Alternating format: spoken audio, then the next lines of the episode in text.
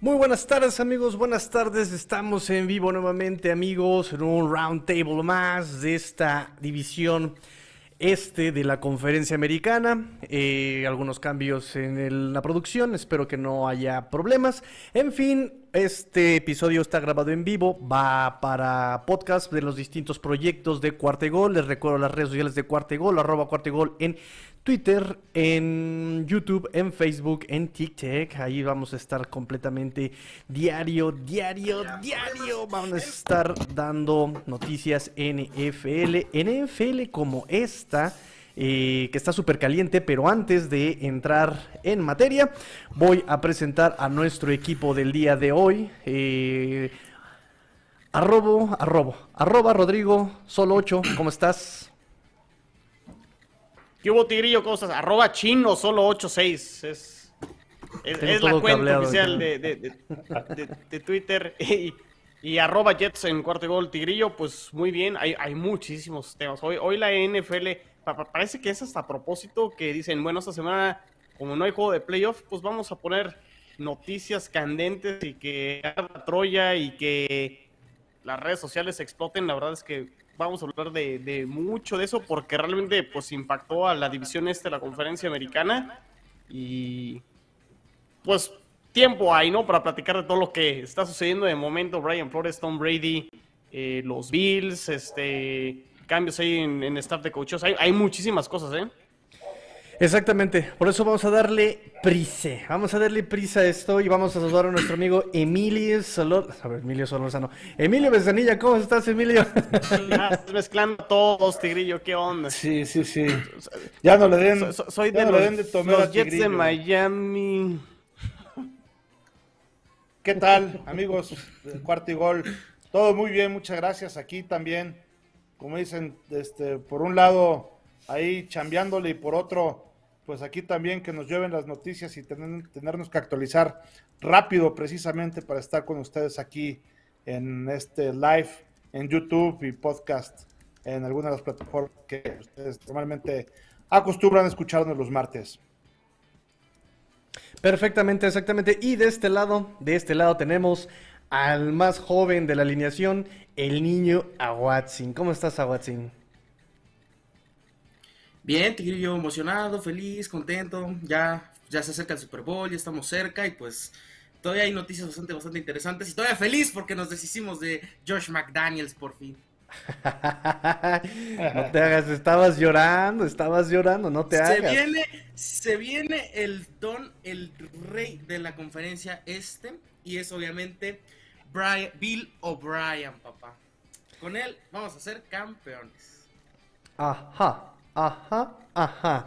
Sí, claro. Vamos a ver. Vamos a ver si es cierto. Vamos a ver si es cierto. Porque se viene. Lloviendo me mojo, dirían. Yo, exactamente, exactamente. Vamos a ver, ¿eh? Porque la NFL está en una situación muy crítica por un lado, por el otro, híjole, por todos lados lloviéndole y la NFL no entiende. Se les vino el reto Kaepernick, se les vino el reto Dan Snyder, se les vino el reto hoy día Brian Flores. El reto Brian Flores. Y yo, miren, hoy vine de gala. Flonos. nada más para ser polémico, amigos. Nada más para ser polémico. Hay gente que ya, ya, ya te está tirando, ¿eh? Por ahí, Tigrillo. Sí, de hecho vamos a aprovechar, vamos a aprovechar para mandar saludites. Ahí está. Y les voy a mandar, aquí está. Número uno, nos dice Luis Borja, saludos eh, desde Pachuca. Nos dice Ulises también. Tigrillo, quita esa camiseta, da pena. Nada, nada, nada. Yo siempre lo apoyé, yo siempre apoyé a Brian. ¿Votos a favor? yo, estoy como a la, yo estoy como a la mitad. Lo tenía abajo, con lo de hoy como que puedo subir poquito, pero en lo deportivo también creo que había razones para despedir. Entonces estoy a la mitad ahorita. Ya, ya lo platicaremos más adelante, pero sí, o sea, digo, había razones para despedir lo que siempre les dije. Me parece que era una decisión que si la tomabas estaba bien, si no la tomabas también estaba bien. Había, había doble motivo, ¿no? Este, nos dice Luis Borja, ¿hasta dónde creen que puede llegar en su escenario más pesimista la crisis de los delfines? Uy, no, espérate, espérate. Esa pregunta póngale pena, amigos. Sí, uy, no, hay material. Eh, nos dice Sergio Martínez, ¿qué ganas de con el racismo. Ahora hay que contratar a alguien porque pertenece a una etnia o a otra. Se debe elegir el mejor sin importar su raza o su color. De acuerdo, estoy de acuerdo. Que tiene que ser por su capacidad. La regla, ¿cómo se llama? La Rooney Rule. ¿no? La regla Rooney, correcto, ¿no? Ya platicaremos también de esos, esas este, cuestiones morales. Rápidamente nos dice saludos a todos ahora desde Argentina. Saludos amigo Sergio, bienvenido. Eh, echen sus preguntitas también, ahorita las vamos a tocar todas. Leticia Álvarez, felicidades, buenos comentarios, saludos. Bills, Bienvenida, amiga Leticia, bienvenida. Go y terminamos, Bills. Go Bills. y terminamos con Alfonso Montano por ahora. Ahorita retomamos comentarios. Saludos, eh, Brian Flores, o mentiroso o co-conspirador, igual que sus co-coordinadores. Así de fácil. Si sabía, se cayó. Y en conferencia afirmó que no había tanking. ¿Cómo creer en él? Nos dice Alfonso Montano. Pues bien, ahí están los comentarios, amigues. Ahorita vamos a tocar los temas. ¿Quién quiere empezar? ¿Con qué quieren empezar, vamos a darle, vamos a darle eh, rienda suelta a nuestras pasiones periodísticas. Yo, yo rápidamente, porque de Jets no hay mucho, pero más como para mantener al, tanto a la comunidad Dolphin, Patriota y Bills.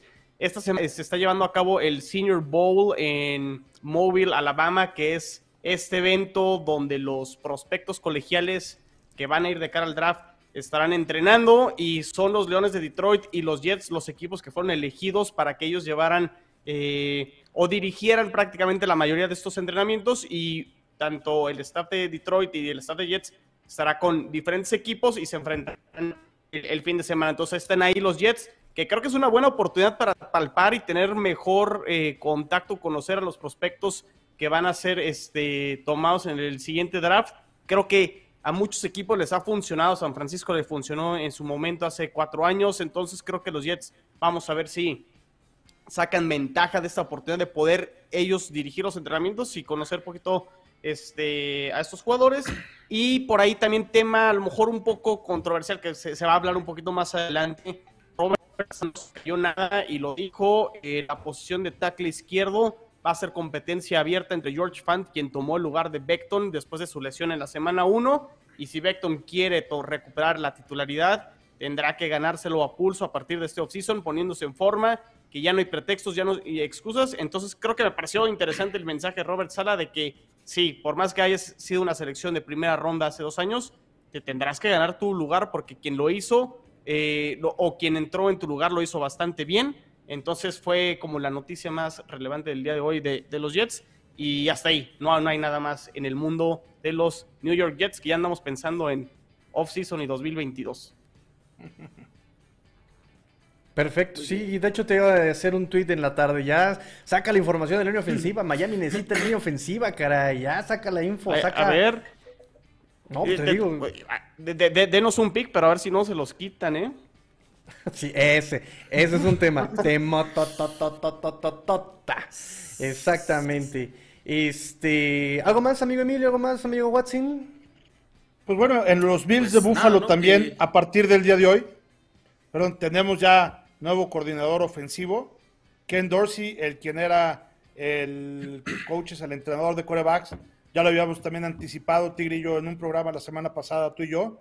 Eh, cuando estábamos hablando precisamente de los coordinadores, habíamos comentado que el sucesor lógico de, de The Ball debería de ser precisamente Dorsey. Ya hoy lo nombraron.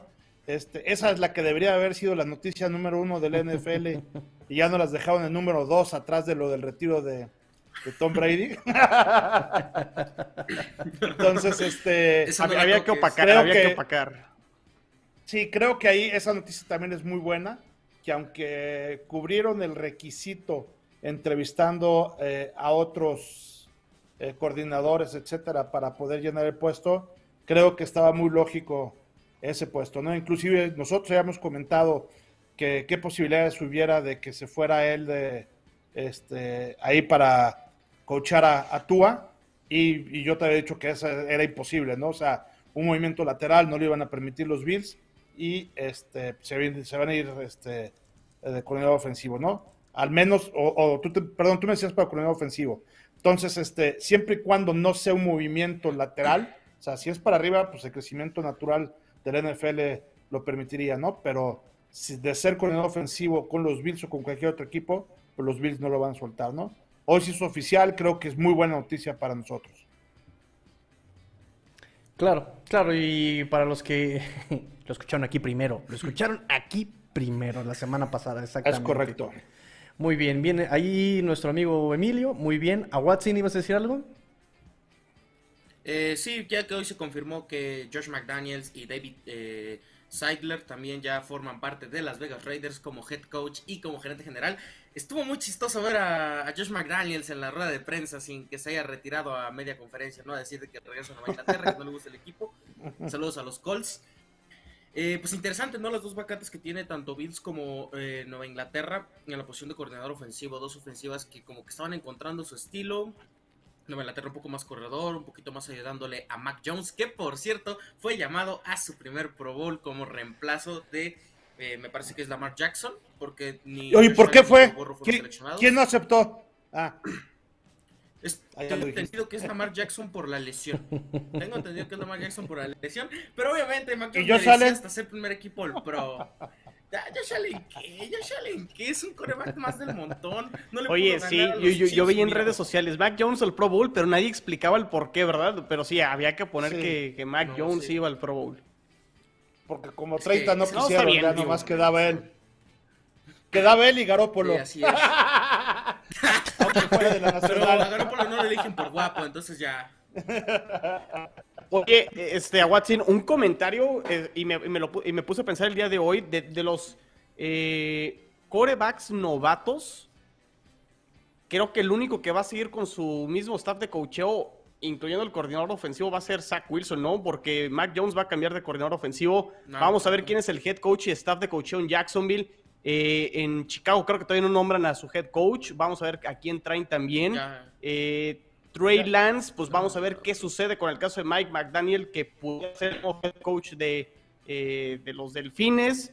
Y por ahí se me está escapando a lo mejor alguno otro, pero eh, pues Zach Wilson al menos tendrá continuidad y no, le van a desarmar el staff. Y creo que eso es bueno para él. Vamos a ver si pueden aprovechar los Jets eh, la siguiente temporada. Eso es importante con, los, con los quarterbacks jóvenes, ¿no? Sí. Ok. Ahí está el dato. Sí, sí, sí. Presumidos. Vamos a platicar de, de, Brian Flores, que no quiere el tigrillo. Vamos a platicar sobre Brian Flores. ¿Qué pasó con Brian Flores? Al grano. Al grano, porque todos están aquí para platicar sobre eso exactamente. Correcto. ¿Qué pasó con Brian Flores? Pues como todos saben, Brian Flores eh, fue despedido de los de Miami Dolphins eh, hace unas tres semanas. Dos temporadas ganadoras seguidas, dos temporadas ganadoras consecutivas. Eh, hubo muchos, ¿cómo decirlo? Fue polémico, ¿no?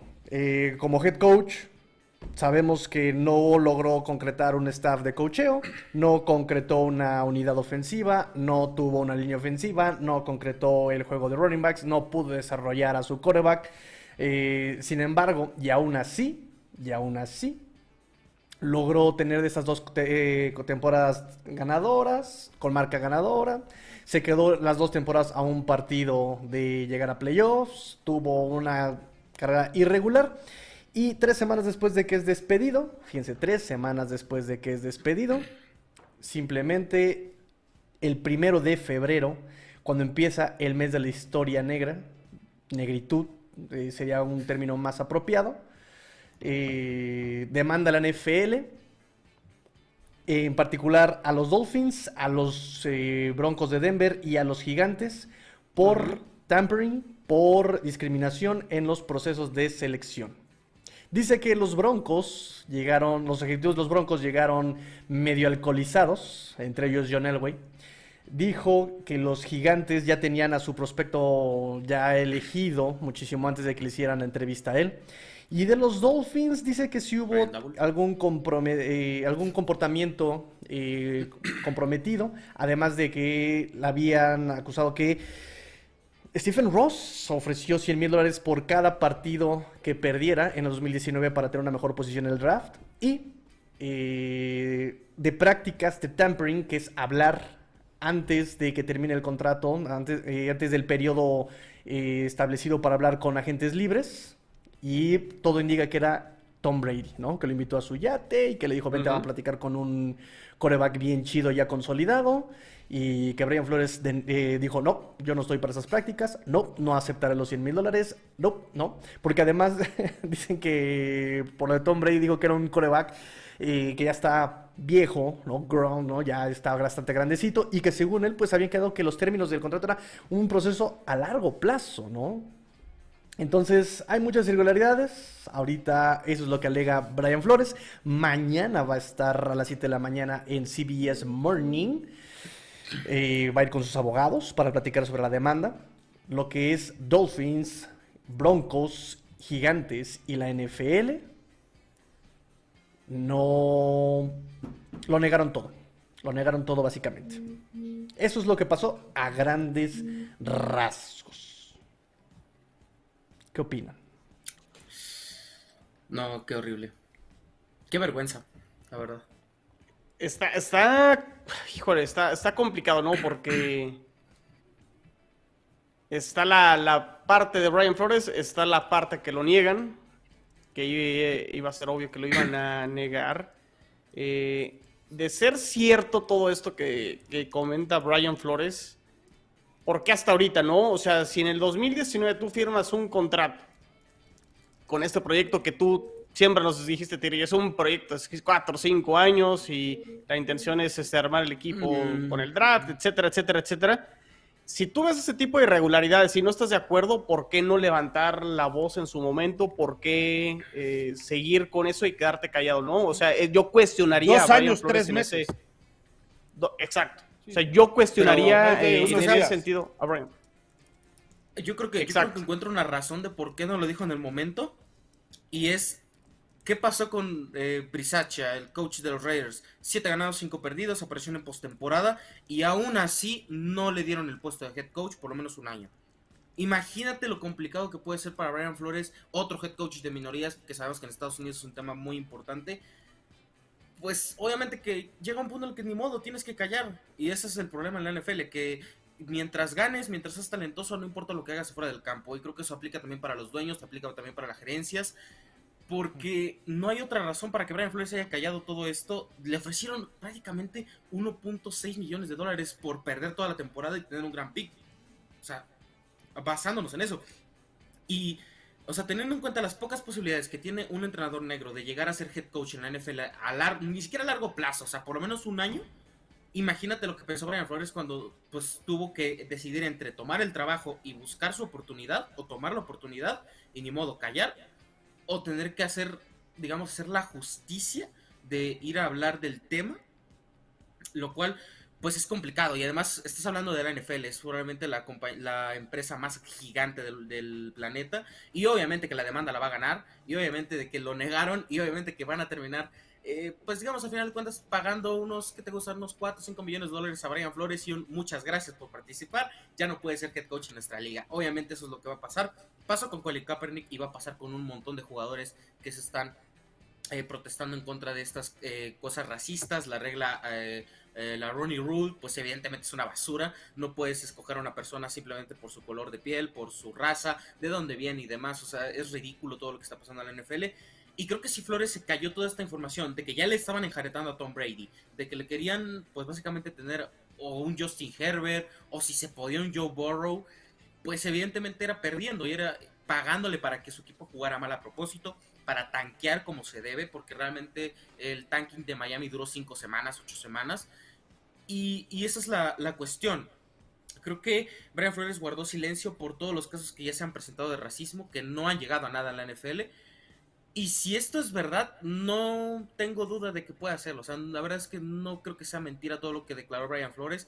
Y además también la forma en la que se entera de toda la situación con los Giants, que solamente lo entrevistaron por, eh, pues por simple protocolo. También lo que hicieron los Broncos. Pues, o sea, si eso le hicieron a Brian Flores, ¿qué no le habrán hecho a los demás eh, candidatos que tienen a head coach que son de color? No les dan de tomar la misma importancia. Y ya sabemos que John Elway, pues no es precisamente una no es precisamente una persona tan grata, ¿no? Em, creo que el tema de Flores se resume en eso. Otro caso de racismo en la NFL, eh, otro caso en el que, pues, Miami, por ejemplo, Stephen Ross quería un títere, quería alguien a quien manipular, quería enjaretarle un proyecto que el head coach a lo mejor no tenía planeado. Porque digo, o sea, no vas a rechazar a Tom Brady, obviamente no lo vas a rechazar, pero pues yo creo que Brian Flores tenía otras cosas pensadas para Miami.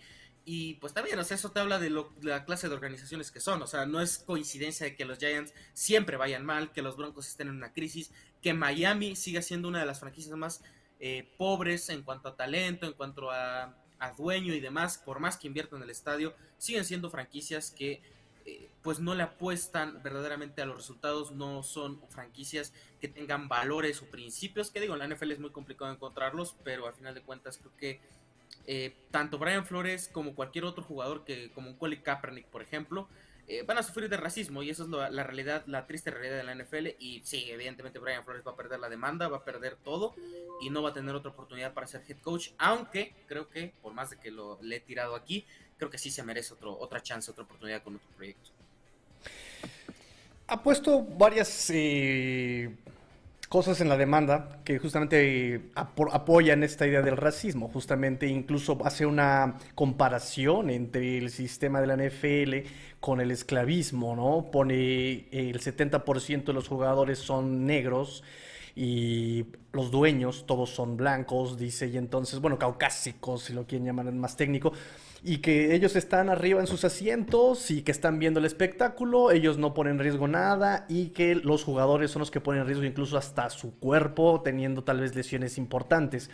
Eh, hace escala, escala de los dueños, donde no hay un, solo dueño eh, afrodescendiente, va a los head coaches, donde no hay coaches eh, afrodescendientes más que uno, y se sigue a los coordinadores ofensivos y defensivos, que es un porcentaje muy bajo. Se sigue a los general managers, se sigue a los asistentes, se sigue.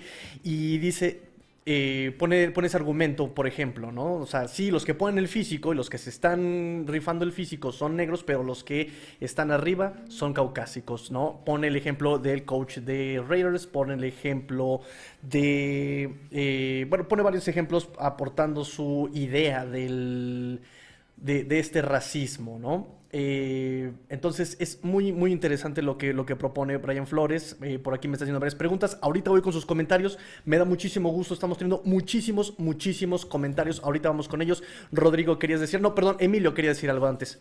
Sí, Emilio. Sí, mira, yo, yo quisiera hacer ahí como que dos o tres explicaciones porque a lo mejor no todo el mundo eh, sabe exactamente lo que significa la Rooney Rule. Eso significa que es una regla que se hizo desde hace ya, creo que nueve años, si mal no recuerdo, en donde precisamente en, el proceso para escoger eh, al, coach o al head coach o a uno de los coordinadores, etcétera, debe de haber alguien del grupo minoritario eh, dentro de la propuesta de, digamos, de esa terna que, que pueden ser, ¿no? O sea, no lo obligan a escoger a determinado número de personas de, distinta raza, sino sí los obligan a que por lo menos uno de esas este, opciones sea una persona este, de un grupo minoritario, ¿no? No, necesariamente de, algún afroamericano, lo que sea. Este puede ser Robert Sala, por ejemplo. Robert Sala, exactamente. Entonces, esa es la primera. La segunda, ¿qué fue como se enteró precisamente ahorita que comentaba Watson? Pues se enteró porque Bill Belichick supuestamente manda un mensaje del WhatsApp diciéndole, estimado Brian, te felicito, fíjate que ya fuiste escogido por los gigantes como head coach, eres lo máximo. Y entonces Brian Flores dice, hombre, que no sabes, estoy muy contento, Belichick, por hacer esto. Dice, ah, cabrón, Perdón, no, no, es Brian Flores, era Brian Dabol. era el otro Brian. Se equivocó Brian en el chat. Sí, parece chiste, parece. Pero eso fue lo que, lo que precisamente mandó incluso copia de los chats, ¿eh? Ahí en, internet están copia de los chats de, qué fue exactamente lo que dijo. Y, así, aunque parezca chusto, eso fue lo que dije y se disculpó el GOAT, ¿no? Entonces, eso, pues, le pasó un poquito lo que a los Bills, ¿no? Ya habían ganado y pues resulta que siempre no. Entonces, este, se enojó mucho Brian Flores. Que 13 segundos más. Eso fue tres días antes, ¿no? Entonces, este, y de ahí basa precisamente eso diciendo, oye, pues ya estaba decidido. Nada más que, pues creo, digo, no soy abogado, pero y menos allá en la legislación de Estados Unidos, pero yo creo que lo que diga o no diga Bill Belichick y le mande a Brian Dabol o a Brian Flores, no es la postura oficial de los gigantes, ¿no? Entonces, me queda claro que el monje tiene ahí sus contactos, puede tener gran influencia en casi todos los equipos, lo que ustedes gusten, creo que, y, parte de lo que decía Watson, yo también coincido, ¿no? No dudo que haya gran parte de, racismo, etcétera, en la liga, etcétera. Pero de ahí a demandar y probar que efectivamente ese acto es un acto de racismo de los gigantes, yo creo que es algo muy complicado de, poder sostener, de, de, poder evidenciar. Y creo que por un lado es muy valiente Brian Flores por enfrentar también a este monstruo que es la NFL. Y ojalá tenga muchos elementos perfectamente amarrados para poder aventarse a hacer lo que hizo. Porque si no tiene los elementos, lo que acaba de hacer es acabar de ponerle fin a su historia como lo que quieran que tenga que ver con la NFL. y, yo, y, agregando, eh, eh, Emilio, sí, yo, estoy de acuerdo en la, parte de la demanda, sobre todo con, la, en la demanda contra Denver y contra Gigantes, realmente es más como se siente Brian Flores de cómo lo trataron, pero como dices, va a ser muy complicado que lo pueda demostrar porque siento que es más como el, el cómo se sintió durante el proceso y realmente no es la postura oficial de cada uno de estos equipos, que al final de cuentas ellos yo creo que tendrán la manera de comprobar que no saltaron ninguna regla para decidir quién fue su head coach durante esos procesos. Eh, tanto Denver creo que fue hace dos, tres años y en el caso de los gigantes en el actual proceso. Pero los otros, las otras demandas, sobre todo las que están en contra de Miami, si realmente hubo soborno o no sé si llamarlo soborno, pero eh, dinero por medio para decir a Brian Flores, ¿sabes que Déjate perder, cada uno de los partidos 100 mil dólares por cada uno de los cosas. Si eso lo puede comprobar, que creo que eso sí este, pudiera eh, tener a lo mejor forma de, creo que ahí sí es donde Miami podría estar un poquito en problemas. Y el tema también del tampering, eh, si está comprobado eso también, creo que ahí sí es donde Miami podría tener alguna eh, consecuencia, no sé si, si, les vayan a quitar PIX, si les vayan a quitar este, eh, una multa eh, económica, pero creo que esas contra Miami sí hay maneras, creo, de poder demostrarlas. Las otras creo que sí es un poquito más de cómo me siento yo, de cómo lo trataron, y no tanto realmente una forma de poderlo demostrar. Sí, está complicado demostrarlo, aunque ya hay coaches, no han dicho los nombres obviamente todavía, pero ya hay coaches que tienen recibos y tienen comprobantes para sumarse a la demanda o a la causa de Brian Flores, porque además este muchacho es, será lo que quieran, pero trata de ser inteligente y metió la demanda de forma colectiva, es decir, que cualquier otra persona puede sumarse a esta demanda en contra del NFL y los equipos, y pues parece que ya hay gente que sí están dispuestos a, apoyar la causa de Brian Flores, eso se va a poner todavía más, más interesante. Ahora, lo del apenas va a empezar. Sí, sí, sí, sí, esto va para largo y si alguien se acuerda del caso Kaepernick, pues agárrense porque esto está, va a estar también grave. ¿eh? Entonces, eh, por otro lado, el tampering, independientemente de lo de Flores y el racismo, el tampering también tiene como consecuencias exactamente el perder picks. Justamente, perder picks en el draft es una consecuencia del tampering.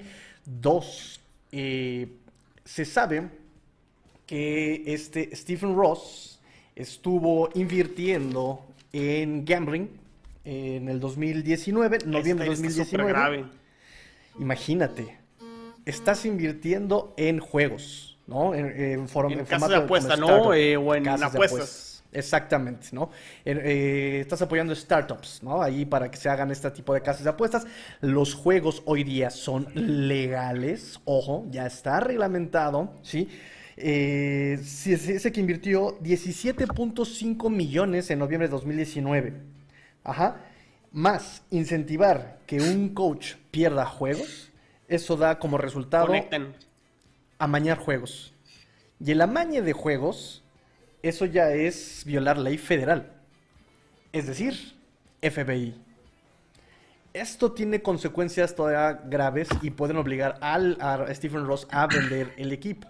O sea, así de grave está la situación en Dolphins. Claro, sí y solo sí, Brian Flores puede comprobar que, ese es el punto eh, que atacó ahorita este Emilio. Si lo puede comprobar, va a estar eh, fuerte. ¿eh? Podemos ver lo que pasó hace unos meses con lo de Gruden que le paguen su millonada de ya, ya, ya, ya, cállate, pero ya, ahí está, toma tu millonada.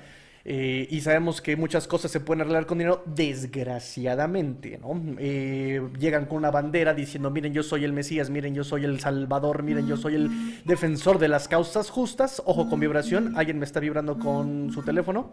Este, y por otro lado, los callan con dinero, ¿no? Vamos a ver cómo se va desarrollando esta situación.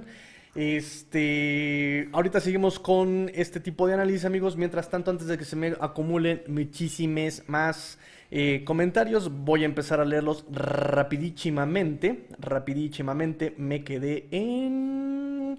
Juan Pablo nos dice, eh, ya llegué. y después nos dice, ¿mande? Dice, you got this. You got this. Es el, es el emoticón, así, este, con sus bracitos. Nos dice también... Eh, que chifle su Mouser Flores. Ah, caray. Empezamos fuertes. Empezamos fuertes. Recuerdo que esto está en vivo, amigos. Este. Por acá lo tengo. Eh, pero, pero fíjate, e, e, eso que dice Juan Pablo, creo que lo, como lo comentó a Watson, y creo que tiene un buen punto, ¿no? A veces, a veces también este es tan difícil poder aspirar. O sea, ahorita lo que estamos dando la explicación, lo complicado que tienen ciertas minorías, o lo que decía eh, Emilio, de poder aspirar a, ser un head coach, una vez que estás ahí dices, híjole, si levanto la voz y, realmente exhibo lo que está pasando y aunque no esté de acuerdo con lo que está pasando, quién sabe si pueda tener otra vez la oportunidad de ser head coach y a lo mejor por eso se cayó. Eh, no justifico que se haya callado, pero puede ser la razón por la cual se cayó, ¿no? O sea, realmente. Sí, eh, pero cuando eres parte del enjuague no hay tanta bronca. Hasta que dejas de ser parte es que viene la acusación. Eso es lo que lo que yo creo que éticamente no se vale. Eh, estoy de acuerdo, estoy de acuerdo. Sí, eso es lo que se tiene que ver. Es lo que se tiene que ver, ¿no? Más adelante, justamente. Justamente. Nos dice Ulises Ramírez, ¿qué dirán Pat Mahomes, Lamar Jackson, Chris Greer y Mike Tomlin de discriminación racial en la NFL? Bueno, ahí están las estadísticas. Nos dice también Fer Contreras, si son diferentes. ¿Cómo? Son diferentes. Bueno, pero con los corebacks tiene poco tiempo. Antes, antes la posición de coreback era nada más para puros blancos, ¿eh?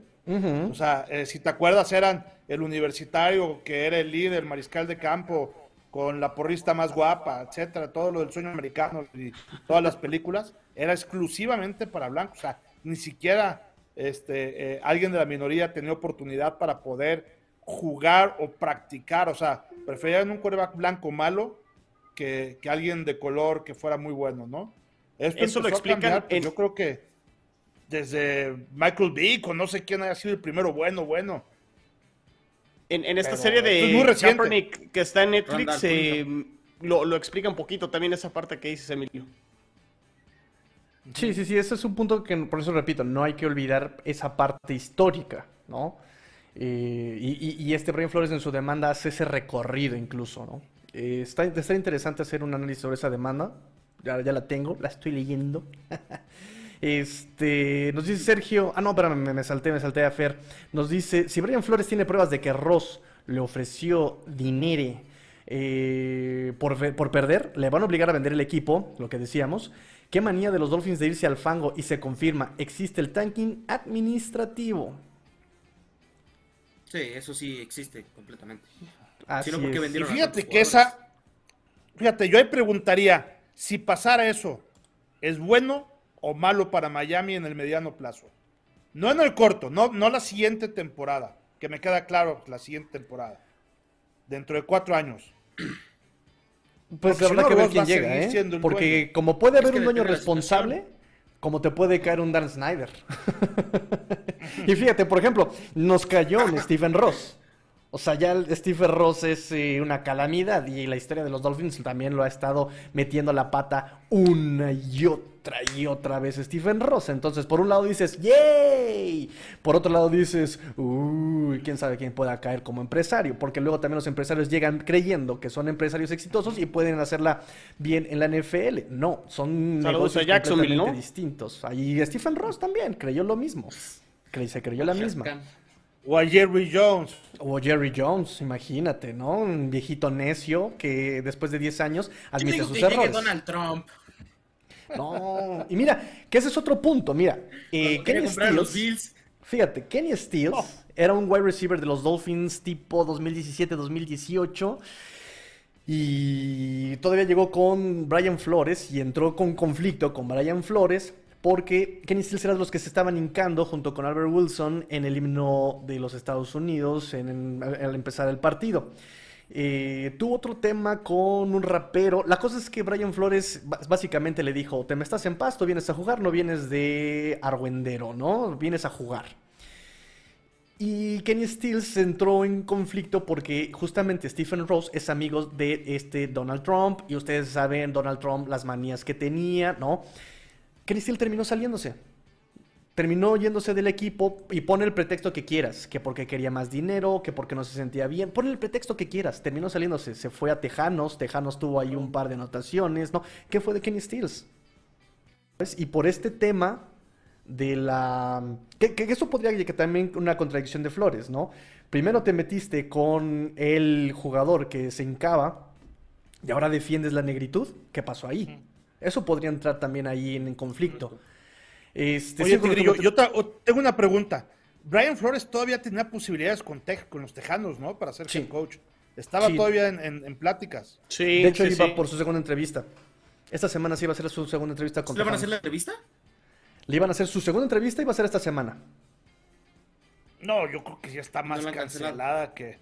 Sí, sí, sí, sí. Definitivamente. Porque como dice a Watson, incluso si ganara la demanda, Incluso si ganara, su carrera ya en NFL se acabó. Incluso si la ganara. Sigo con los comentarios rápidamente. nos dice Adrián López Romón Salvo, si Ross le ofreció dinero por perder y no lo dijo en su momento, eh, fue porque aceptó. Uh, vergüenza de dueño. Ay, que tengo los comentarios todos desperdigados, discúlpenme amigos. Este, después me están llegando por lados que no los encuentro. Eh, ¿Cómo? Nos dice Luis Edmundo Borja, Flores tuvo resultados pobres y malas decisiones. ¿De verdad pudiste tener a Brady y lo dejaste ir? ¿De forma ilegal? eso, no, te hace sentido, amigo Luis. Justo, es eso. Casi se lo soborran a Brady, o sea, casi no... A ver, ¿cuál, cuál es el común denominador dentro de estos tres años dentro de la gestión de, de Flores? Steven Ross, ¿no? O sea, la desesperación de Steven Ross de ganar hasta con trampas, ¿no? O sea, ganar como sea, ganar este consiguiendo el primer pick del draft, dando dinero y motivando para, para poder este, conseguirlo. Y aparte, o sea, pobre Brian Flores, ¿no? Decir, oye, me están obligando a perder, pero yo quiero construir una cultura eh, con los jugadores y demás, ¿cómo me van a ver los jugadores si les digo que tenemos que perder, ¿no? Entonces también lo, ponen entre la espada y la pared, qué, qué, qué complicado. Entonces, la verdad es que Steven Ross, eh, las maneras en las que está tratando de ganar, lo que sucedió con Dishon Watson este, ahora en octubre, más o menos antes del cierre y el canje. O sea, quiere encontrar la manera de ganar, sea como sea, aunque se tenga que llevar a quien se tenga que llevar. Y yo creo que incluso haciendo sus movimientos, pues no les va a alcanzar, porque creo que las formas, en cuanto. Y aquí fíjate, no son las formas del, del campo que siempre pregonamos. Aquí las formas fuera del campo no son las correctas. Y eso también lo van a ver los jugadores que están dentro del equipo o jugadores que quisieran llegar a Miami y no va a ser un lugar atractivo para poder ser parte de, de algo diferente que, no han podido conseguir los Dolphins. Sí, porque además está el tema Ahora, una cosa también, Una cosa también que ahorita lo, todo lo que estamos comentando, o mucho de lo que estamos comentando, son especulaciones. Es decir, lo de Tom Brady, salió alguien, dijo que por ahí, este, lo que dice precisamente Brian Flores es que iba a venir alguien con experiencia muy bueno, ¿no? Y alguien por ahí dijo, ah, pues, no, ese cuate este, primero dijeron, no fue este Watson, ¿verdad? después dijeron, no, que fue Brady. O sea, son como que muchas especulaciones y no son hechos asegurados que precisamente tendríamos que ver qué es lo que sucede en la demanda, qué es exactamente lo que, lo que comprueban para entonces sí ya eh, poder platicar que son hechos comprobados y consumados que realmente sucedieron. Sí, todavía es muy pronto. Creo que ¿eh? también es, eh, ajá, y ya estamos crucificando, que además no lo dudo ni tantito de Ross, pero son especulaciones de lo que dicen que él ha hecho. Habrá que ver que lo comprueben para entonces sí, ya nosotros poder emitir un juicio en base a, lo que realmente está pasando. A los hechos. A los hechos, sí, pero yo repito, a, ver, si no suspenden a Tom Brady, ¿eh? Ahorita. Ah, ahorita está saliendo la noticia. Vamos, seguimos rápidamente con los comentarios porque son bastantitos y no quiero dejar uno. Dice, por eso, por eso fue Tom Brady, para que no lo suspendieran. Sí, exacto. yo creo que por eso se retiró, ¿eh? Frank con maña. Sospechosos. No, no, de frente al GOAT. Ahí está. De nuevo, de, de nuevo, de nuevo, de nuevo, de nuevo. Ahí está el GOAT, no lo defrauden. Ese güey es, es el más puro y sincero que he visto en toda mi vida, que he conocido, sinceramente. Ya te tapamos. Que le pisen. Mutealo también. También lo muteamos. Si es cierto lo que dice Flores, dudo mucho que Miami sean el único equipo que haga eso, lo cual provocaría que otros equipos no, no se arriesguen a contratarlo por esa situación. Porque Flores, ¿Por qué Flores se arriesgaría, se arriesgaría eso? Nos dice Axel Garza. Vámonos rápidamente. También Alfonso Montano nos dice: Yo no quiero arroz. Ojalá, ojalá se vaya pero no estoy de acuerdo con la doble moral de Brian Flores. ¿Por qué no lo demandó antes? Si en, si Mili no dijo nada, ¿por qué ahora que no le conviene? Porque ahora que no le conviene, habla. Si lo hubiera contratado a Nueva York. Mm. Bueno, yo repito lo mismo también, ¿no? En ese momento no era nadie Brian Flores. Ahorita tiene todos los reflectores. Además, eh, pues tienes que recabar pruebas, tienes que armar la demanda y el hecho también de que hoy lo, haya hecho hoy, hoy, hoy, hoy, primero de febrero, que empieza el mes eh, de la historia de, de, Black History, también tiene mucho simbolismo, ¿no? También tiene mucho, mucho que ver esa fecha. Oye, pero lo que dice Alfonso tiene toda la fuerza del mundo. ¿Qué pasa si sí lo hubieran contratado gigantes? ¿Tú crees que hoy lo hubiera denunciado? Claro que no. Claro, que no. que ya se hubiera enterado. Porque había sido parte de la mafia del poder. Nos dice este Ulises, después de acabarse a Flores, obliguen a terrible a quitarle su camiseta y comérsela. Bésenla. Van le van a agradecer. Flores va a ser historia, van a ver. Ahorita le voy a Rudy que está ahí al lado para que le Otro diga. Otro head coach que acabó su carrera rápido. ¿Cuáles podrían ser las mayores consecuencias para los Dolphins si Flores tiene pruebas? Ya lo comentamos, ¿no? Pérdida de picks, que el dueño venda el equipo y pues una inestabilidad. Multa económica por ahí. Deuda. ¿Creen que eso pase? Pues dependerá de lo mismo de Emilio. Ross sea capaz de vender el equipo? Pues repetimos, si esto se comprueba, tendría. Te obligan a. Es que te obligan a. Tiene que. Le sucedió a las panteras hace poco. Pero es que Dan Snyder no, la, no lo han obligado entonces, ¿no? Es que ese es el punto con la NFL. Está lo de Kaepernick y se hicieron de la vista gorda. Está lo de Dan, Snyder y están los 600, 300 correos que no se han revelado. también está ese punto pendiente. Roger Goodell, el comisionado, también va a estar. Eh en la silla caliente con todo este tema, ¿eh? Porque sí, se, le han ido ya varias, varias, varias y, vamos a ver cómo, cómo resuelve ahora e, esa que también viene brava. La NFL prácticamente todo funciona alrededor del dinero y, son los reyes, los magos en todo ese tipo de cosas. Este tipo de decisiones desafortunadamente te a girar en torno a eso, ¿no? Tendría que ser algo que incluso se llegara a convertir políticamente doloroso, como se estaba convirtiendo lo de Kaepernick hasta que precisamente se involucró Trump, que le habló a los dueños y les dijeron, o ponen orden o yo lo voy a poner, y, se alinearon y fue cuando ya se calmó todo, este, porque Trump habló con los 32 dueños en aquel momento. Yo creo que ahorita va a pasar algo similar. Si esto no agarra ninguna fuerza y se queda nada más en una demanda entre un Brian Flores y la NFL, se lo van a comer vivo. Sí, repetimos que el bolón, pues, pues, él ya acabó ahorita su carrera. Nos dice Fer, ¿por qué hasta ahorita? Sencillo, porque los Dolphins usaron la prensa local para contrarrestar la, narrativa de la nacional por su despido. Sí, también lo sabemos. También eso, lo sabemos, es un punto bien, bien interesante. Fer Contreras, como siempre, bien pertinente. Este, por aquí se me fue otro comentario. Aquí está. Nos eh, eh, dice... Eso es muy interesante, eh, Tigrillo, porque eso que comenta eh, Fer, no sé si recuerdan, ahora que fue recientemente el despido de Brian Flores o Adam Schefter, creo que fue un sábado donde él, en uno de sus twitters, ahora ya ven que, este, Ian por Adam Schefter y todos estos insiders son como la verdad, ¿no? De, cada una de estas noticias. Pero también está la otra parte que estos insiders utilizan eh, los contactos que ellos tienen con los equipos para poder mantener eh, la exclusividad de ciertas noticias.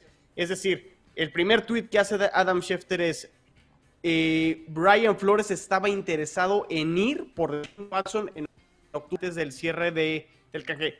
¿Qué, qué, qué, podemos interpretar de ese tweet? Es decir, Steven Ross está mandando el mensaje a Adam Schefter y decir, ok, fue a Brian Flores quien ya no es parte del equipo de los Dolphins y mantener atractivo la vacante abierta de head coach para, para los Dolphins. Entonces, utilicen de repente a los medios para poder manipular la situación que quieras aparentar dentro de tu equipo. Y luego Adam Schefter tuvo que rectificar y creo que a las dos, tres horas dijo, no, también fue eh, eh, Steven Ross quien este, también estaba interesado en ir por los eh, servicios de Deshaun Watson. O sea, quedó medio embarrado Adam Schefter por mantener a lo mejor su relación con los Dolphins y poder mantener a lo mejor la exclusiva de poder decir quién va a ser el nuevo head coach de los, de los Dolphins, pero sí creo que quedó un poquito embarrado y manejó un poquito mal la situación eh, sobre lo de Sean Watson, el despido de Brian Flores y quién tenía la razón y quién quería ir por, por Sean Watson. Entonces, sí, los medios también juegan su parte y luego también se como los inocentes, pero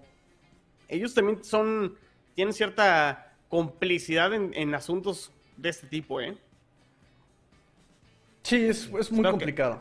Es muy complicado. Y lo hemos estado muy enredado eso, pero este sí me llamó mucho la atención hace dos, tres semanas eso de Adam Schefter con el tema de Sean Watson, también recuerden cómo iba el trajín de noticias, ¿no? Cuando de repente se decía que ya Dolphins había hecho la firma, que venían solo de Houston estas noticias, en Dolphins no se decía nada. Es decir, el cómo están manejando eso, ¿no? Incluso en el draft, cómo se va manejando. Uy, hay un chisme de que los Dolphins quieren a Herbert, ¿no? Y nada más ese para el tipo cortina de humo, para ahí eh, despistar, para tentar los intereses, las reacciones, ¿no? Con esta información que es ya de forma inmediata cuando te llega. Los equipos, los equipos al final de cuentas son los que filtran estas noticias a estos insiders.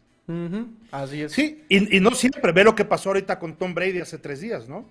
Precisamente este, sale la información, sale de alguna manera confirmada, sale eh, incluso con algunas frases específicas que tienen grabadas y comprobadas, este, precisamente dando la noticia y tres días después tienen que salir Sir Tom Brady a, decir lo mismo, ¿no? Restándole todo el protagonismo que, este, que hubo al principio, ¿no? Entonces, es parte del periodismo y, precisamente el periodista se hace de esa eh, categoría o de ese renombre, de ese prestigio, precisamente por dar la, exclusiva, ¿no? Por dar la primicia de noticias bombas como esa. Entonces, eso va a seguir sucediendo.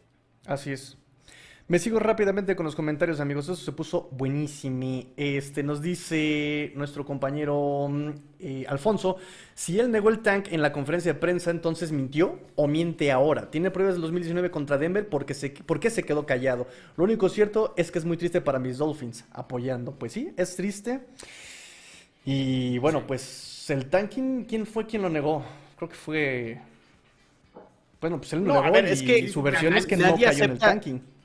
De hecho, nadie acepta que están haciendo tanking. Nadie lo va a aceptar. Y porque es lo que decíamos con lo de, de Sean Watson y de que ya había llegado un arreglo con las muchachas. Es decir, no, no, no, no va a llegar a decir, ah, sí, dijimos que se callaron y con una lana. Pues no, no, no lo van a decir, evidentemente. Por otro lado, recuerdo que sí hubo un problema entre Brian Flores y Stephen Ross por ese juego contra Bengals, que significó el primer pick justamente en el 2019 también. El haber ganado a eh, Bengals ese partido implicó que se quedaron con el primer pick los Bengals y ya recuerdo, y lo platicaba yo con la niñita justamente ayer, antier, y, y le decía, es que ya desde ahí había roces, ¿no? Y tiene lógica porque al parecer salió una noticia de que Dolphins quería darle sus tres primeras rondas de 2020 a Bengals por su eh, pick número uno. Y dije, sí, ya me, o sea, me suena lógico que la rencilla hubiera venido desde ahí, ¿no? Y bueno, o sea, no, solo, lo único que muestra es que ellos ya tenían ese problema, ¿no? De que, de que Flores quería ir en contra del tanking y que la gestión en curso pues quería el primer pick. O sea, ya había problemas desde el principio, ¿no? Este, ¿Y cómo vendes eso a los jugadores? Vuelvo a lo mismo, ¿no? O sea, ¿cómo, ¿cómo le dices a los jugadores vamos a perder? Sí, exactamente, porque además lo que, lo que hemos dicho aquí, los jugadores no juegan a perder, porque se juegan sus bonos, se juegan su, incluso su, la, perspectiva de la NFL. Su continuidad en la liga. Claro, ¿no? Que los que terminan contrato, los novatos, su, su, evaluación de alguna forma está en juego, ¿saben? Por eso los jugadores no juegan a perder. Eh, Ross es el Billy Álvarez del Cruz Azul. Está feo, güey. me, río para no llorar. Nos dice Fer Contreras, eso dañó su reputación ya que se ventiló el conflicto con Tua en Tennessee. Eso deja en el aire la hipótesis de que Flores saboteó a su quarterback. ¿Cómo ven? Mm. Es que cómo saboteas a tu propio jugador. No le veo la lógica, sinceramente. Porque tú eres el head coach y tú quieres lo mandas a la banca. O, lo, pues lo vendes. Yo creo que, yéndome un poquito a la parte deportiva, yo, yo siempre me he preguntado cuál fue o qué ganó Miami metiendo a Fitzpatrick en el 2019. O sea, ¿qué querían conseguir? O sea, hubieran metido otro coreback que a lo mejor dices, vamos a tratar de ganar, pero por con Fitzpatrick sí vas a ganar partidos porque es lo que tiene Fitzpatrick. No, no te va a meter en los playoffs, te va a ganar partidos y lo único que le costó a Miami fue no conseguir a lo mejor un mejor pick en, ese año. Entonces, eso sí lo podría cuestionar de qué ganó Miami con Fitzpatrick ese primer año. Es que ese era el eh, punto, ¿no? Que Brian Flores ganó partidos a pesar de tener a todos encima. Eso se alega, eso se dice por un lado, por un lado, por un lado que Brian Flores es un buen coach por lo mismo, de que tienes a los administrativos encima, ¿no? Eh, por ejemplo, ¿por qué meter a Tua ¿Y por qué no venderlo? ¿Por qué no banquearlo? ¿Por qué no cambiarlo? Porque también la directiva se pone en, jaque de a sí misma. El hecho de que tú admitas que Tua no es tu respuesta es admitir que te equivocaste. No lo van a aceptar, evidentemente. ¿Sí? En fin. Este, me sigo. Ahora tiene sentido, nos dice Luis Borja. Ahora tiene sentido porque el no ha firmado con Miami. Nadie cree en el dueño y el gerente. ¿Alguien le conseguiría McDaniel quedar. Quedarse en San Francisco? Pero la entrevista es hasta, hasta el jueves, si es que aún está.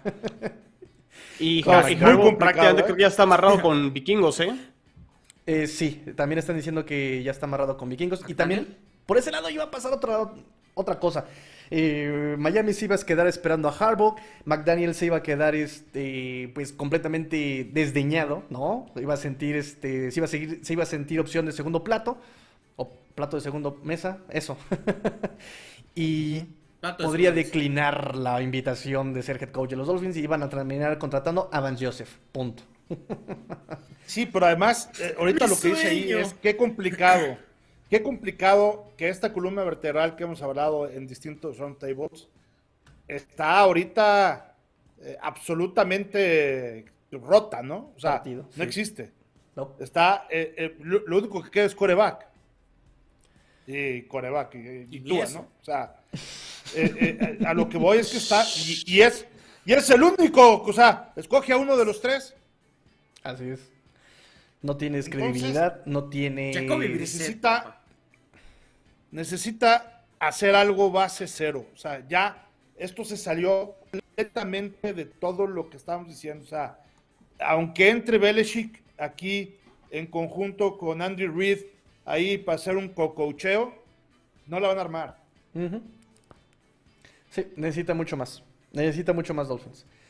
Este, regreso, ya vamos a terminar. Eh, nos dice Alfonso Montano, con Dolphins no puede alegar racismo porque el general manager es de color y el contrato eh, y él contrató asistentes blancos. Pero está alegando NFL, no solamente Dolphins. Sí, yo creo que ese tema ya del racismo, estamos en una, en una, ahorita comentamos ahí algunos corresponsales de Cuarto y Gol, que estamos viviendo en una era de cristal, ¿no?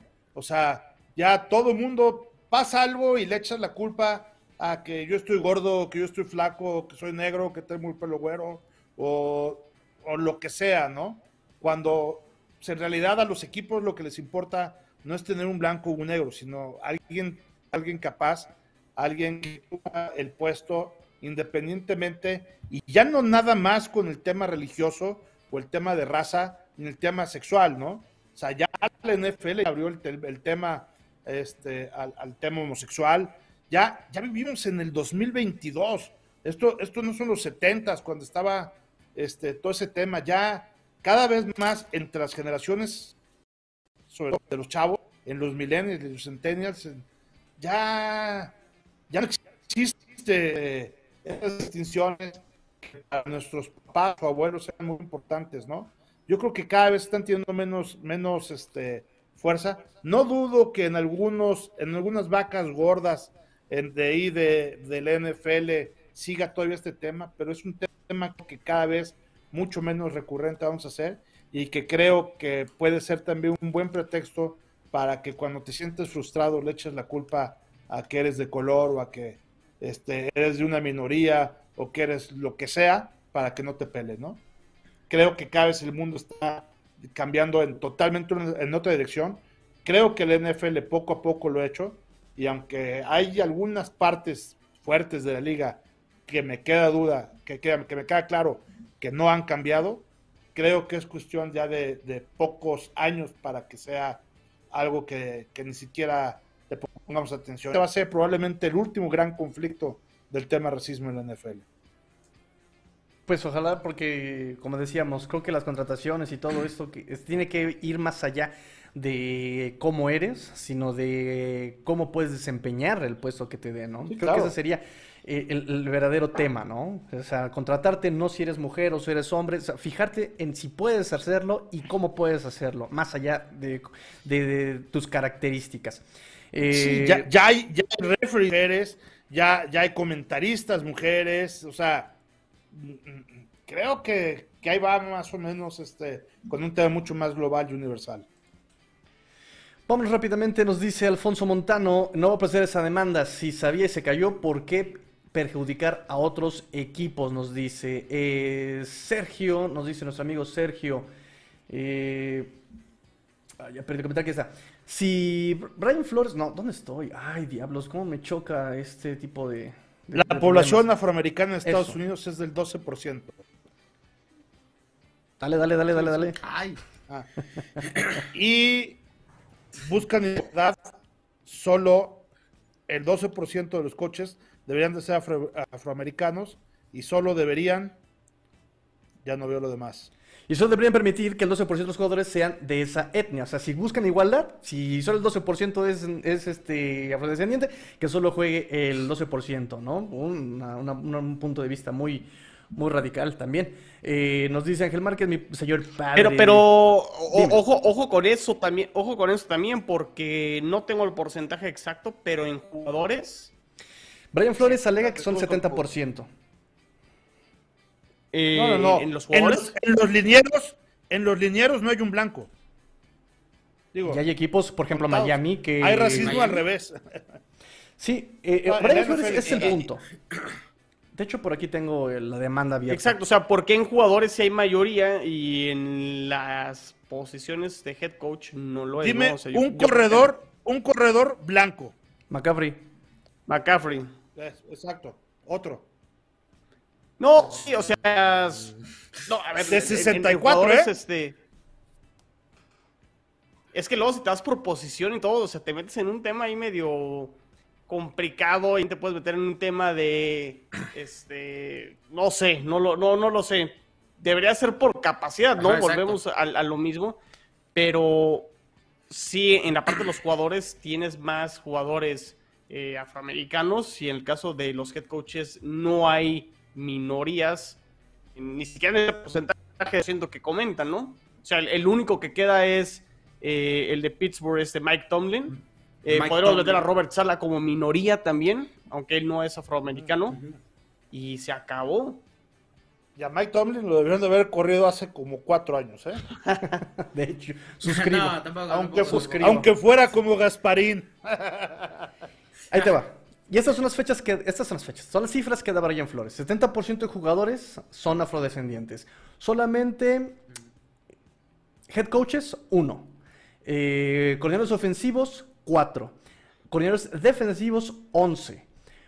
Eh, coordinadores de equipos especiales, ocho. Y, mm, coach de quarterback, tres. Y general managers, seis. Eh, negros. Black General Manager, 6 de 32 equipos. Y aproximadamente 70% de los jugadores son negros, dice Brian Flores en su demanda. Eh, continúo rápidamente, nos dice, siendo sinceros, del 1 al 100, ¿qué tantas posibilidades tienen los delfines de ser campeones del NFL antes de 10 años? Ay, mi Luis Borja. Este... ¿Con Stephen Ross? Con Stephen Ross. Mira, y no le puso cero la verdad, ¿eh? ¿eh? Cero. Nada. Pues un poquito la pregunta que decías, Emilio, exactamente. Es del 1. Sí, tiene mini, super mínimas. Nos dice Ulises, ¿qué tiene que ver el tanking con lo racial? Flores, pésimo perdedor. No, pero es que en la demanda él lo aclara, ¿no? de que lo no, pero a ver, el, tema, el tema del tanque. No, a ver, es que son, son, son dos cosas diferentes. O sea, el, tema aprovechó para dar tres, ¿no? Exacto. Exacto. el, tema racial va más hacia, hacia, el tema de gigantes y con los broncos. En el tema con los Dolphins va con el tema del tanking. Entonces, no, no combinemos este, esas dos cosas con los Dolphins. O sea, está, haciendo demandas de diferentes eh, cosas y no a todos los equipos les aplica toda la demanda. O sea, hay que tener cuidado con eso. Sí, sí, sí, sí, aprovecho. Mató varios pájaros de un tiro. Eh, nos dice Alfonso Montano, Brian Flores se contradice, entonces, ¿por qué, el contrato, ¿por qué él contrató coordinadores blancos? De nuevo, doble moral. Hay muchas contradicciones, definitivamente. Eh, la niñita, nah, la ética no tiene precio. Brian Flores no es víctima. Me encanta la niñita, siempre fuerte. en las declaraciones de la niñita. Dice Rubén Pérez Gil, qué poca Mauser de ser cierto esto. Pues sí, pues sí, pues sí. De todos lados, de todos lados. Si el dueño eh, hizo tampering, si el dueño quiso hacer tanking, y del otro lado, si Brian Flores está haciendo toda una laraca por nada, pues también, ¿no? O sea, no, no, no, no, no, no, no, tendría por qué. Eh, nos dicen, saludos a todos, María Janet, saludos vecina, saludos. Este, Alfonso Montano también dice, si Brian Flores comprueba lo de los 100 mil dólares, él es cómplice. Entonces, ¿aceptó perjudicar a otros equipos? ¿Él sería culpable o no? Pues es que es el, punto de inflexión. Si demuestra... Bueno, donde demuestre el dueño que le, que le 100 mil dólares, es tanto mata la vaca el que, ¿cómo va? El que le tiene la pata como el que mata la vaca, ¿no? Exactamente. tan culpable. tanto el que es culpable el que... tanto peca el que mata la vaca como el que le tiene la pata. Exacto. Porque ese es el punto. ¿Qué va a demostrar Flores? ¿Qué documentos van a comprobar Flores de me ofrecieron 100 mil dólares? ¿Y cómo vas a demostrar que no los aceptaste? Ese es el punto también. Imagínate por ahí un recibito así de dinero en efectivo o algo así. Está muy perro. No, no, no. De, ah, caray, vamos a ver si los vamos a ver si jugadores empiezan a hablar al respecto también, ¿eh? Exactamente. Repito que por ahí hay, ya saben, fuentes dicen que ya hay coaches que sí van a apoyar esta demanda. Hay que ver. Esto está muy reciente. Y como dice Emilio, estamos especulando. Esto es muy reciente. Esto es muy reciente. Eh, nos dice Juan Pablo, si tuviera pruebas, él solo hubiera puesto la demanda. Pues la puso colectiva. Eh, nos dice Luis Borja, una vez más, Bill Belichick desata el caos hasta sin querer queriendo. Sin querer queriendo. El mejor. Sí.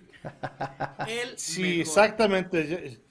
Ese comentario es muy cierto. Ese Belichick siempre anda metiéndose hasta en lo que no le importa.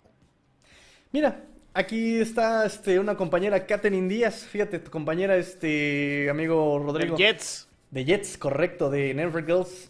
Ya no son Never Girls, ya son Football Girls. Eh, hay una brecha de lógica en lo que defiende Brian Flores con su demanda, pero todos tenemos algo que hemos dicho o hecho y podrá ser usado en su contra. Ya se verá qué pasa con este novelón, este culebrón, ¿eh? Cañón. Eh, le van a hacer serie en Netflix. Ahí, va el comentario, el comentario. Eh, vengo del futuro. Jeff Bezos, dueño de los Delfines de Miami, presenta un nuevo uniforme del equipo. en menos de cinco años los Dolphins van a tener de docuserie. Correcto. Ojalá. eso va a pasar de ley. Brian Flores, mi verdad. Viendo los delfines de la luna. Qué horror. Eh, la cacería de las primicias con los insiders está rapaz, está tremenda. También es lo que decíamos. Sí. eso es lo que decíamos, sí. Alex López, el cáncer es Ross. Ya son varios los escándalos con él como dueño, que lo que decíamos, tenemos antecedentes con Ross, de que se la pasa metiendo la pata. Y si eso se suma a un títere de general manager como Greer, entonces, entonces, entenderán. Tenemos a los Miami Dolphins. Entenderemos de lo disfuncional del equipo, correcto. Y el porqué de ser un equipo histórico tan bonito ha estado sumido en la mediocridad durante tantos años. ¿Alguien contrataría a Flores sabiendo que el día de mañana, cuando lo despidan, va a hablar de ti? Pues lo mismo que Kaepernick. No lo van a contratar aunque gane la demanda. Aunque sea justa su causa, no lo van a contratar más. sí, no, eh, pero eso desde la línea, desde hasta arriba. Correcto. Desde Woodwell, van a decir, compadre. Es, como, este es como la liga. vámonos. Es como la Liga MX, el pacto de caballeros, ¿no? Exacto, exactamente. Que ya no eh, existe. Que ya no existe. O sea, aquí no vamos a pasar entrecomillando todo. No.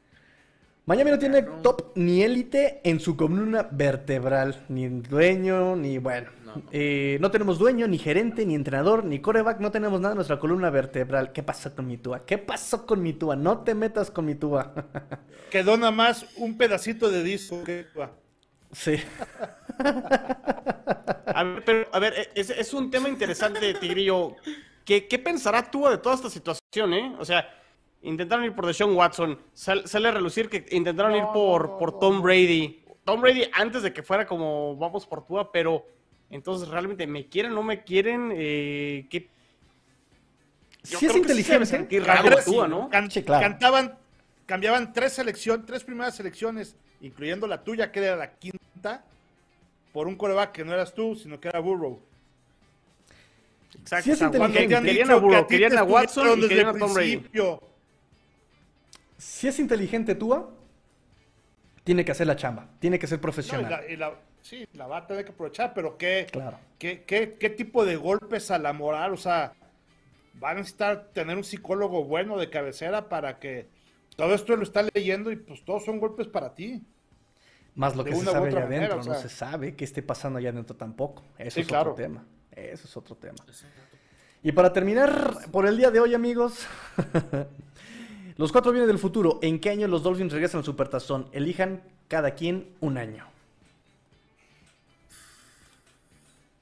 Híjole, se me hace que hasta los Jets regresan antes, ¿eh? Yo apoyo esa, ¿eh? Me voy. A, Robert Sala campeón. De plano. Bueno, qué triste, Emilio, para ti que ni tenido Josh Allen te ven como campeón y ven antes campeón a los Jets, ¿eh? Qué feo, qué No, no, yo, yo, yo, yo, yo, yo dije de los Jets comparado con Miami. No, a ver, el que tiene más posibilidades actualmente son los Bills. Este, no te laves las manos, tigrillo. Te quise embarrar ahí, Emilio. Mira, no, yo lo sé, el, yo, el tigrillo anda muy ardido desde, desde la semana 2 de, de la NFL anda muy ardido. ya no quiero nada. Los Oye, no, mira, es que Miami sea sotanero el siguiente año, ¿eh? Pues mira, cómo van las cosas, está muy, está muy inestable. Yo creo que sí, sí van a necesitar hacer una reestructura completita. Insisto, esto no, no, no es nomás cuestión de cambiar un coach y de hacer una buena off-season con agentes libres y tener un extraordinario draft. O sea, esto es de, de, de necesitan cambiar pues por lo menos esa, esa columna vertebral que hemos hablado y, los eslabones importantes, ¿no? Entonces yo creo que mientras esto siga así, pues va a seguir un poquito este Medio Oriente descompuesto y va a costar mucho trabajo. Sí, estando perfectamente alineado todo y teniendo buenos jugadores y teniendo todo, puedes tener una buena tarde y no llegar al Super Bowl, ¿no? Entonces, para que llegues necesitas tener toda esa eh, cuestión que va amalgamando al equipo, lo necesitas tener perfectamente alineado y para que eso haga Miami, yo sí veo todavía este, algunos años, ¿no?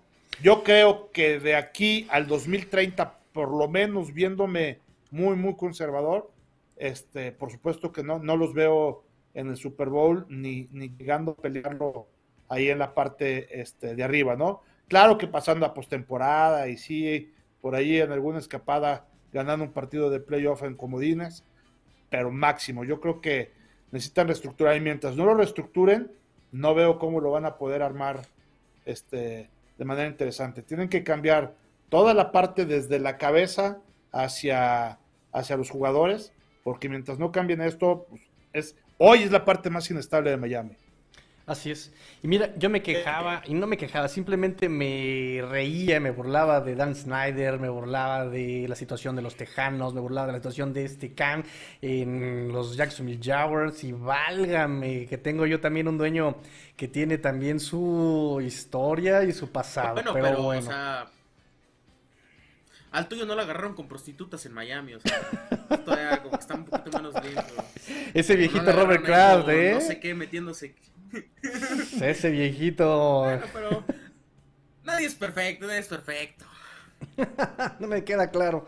Me queda claro y como dice Katy, o sea, te van a agarrar eh, cualquier cosa que hayas hecho en tu contra, ¿no? Cualquier cosita la van a explotar, la van a exponenciar. Pero bueno, muchachos, ahora sí terminamos, terminamos amigos, pendientes el día de mañana la entrevista de CBS Mornings con este Brian Flores. Eh, ah, para largo es. Apenas empezó.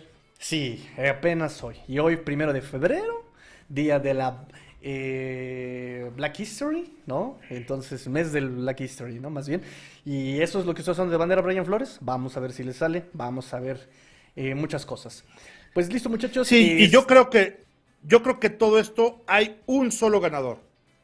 Los únicos ganadores van a ser los abogados tanto del NFL como los abogados de Brian Flores que van a ganar muchísimo dinero por hacer todo esto. Todos los demás van a perder.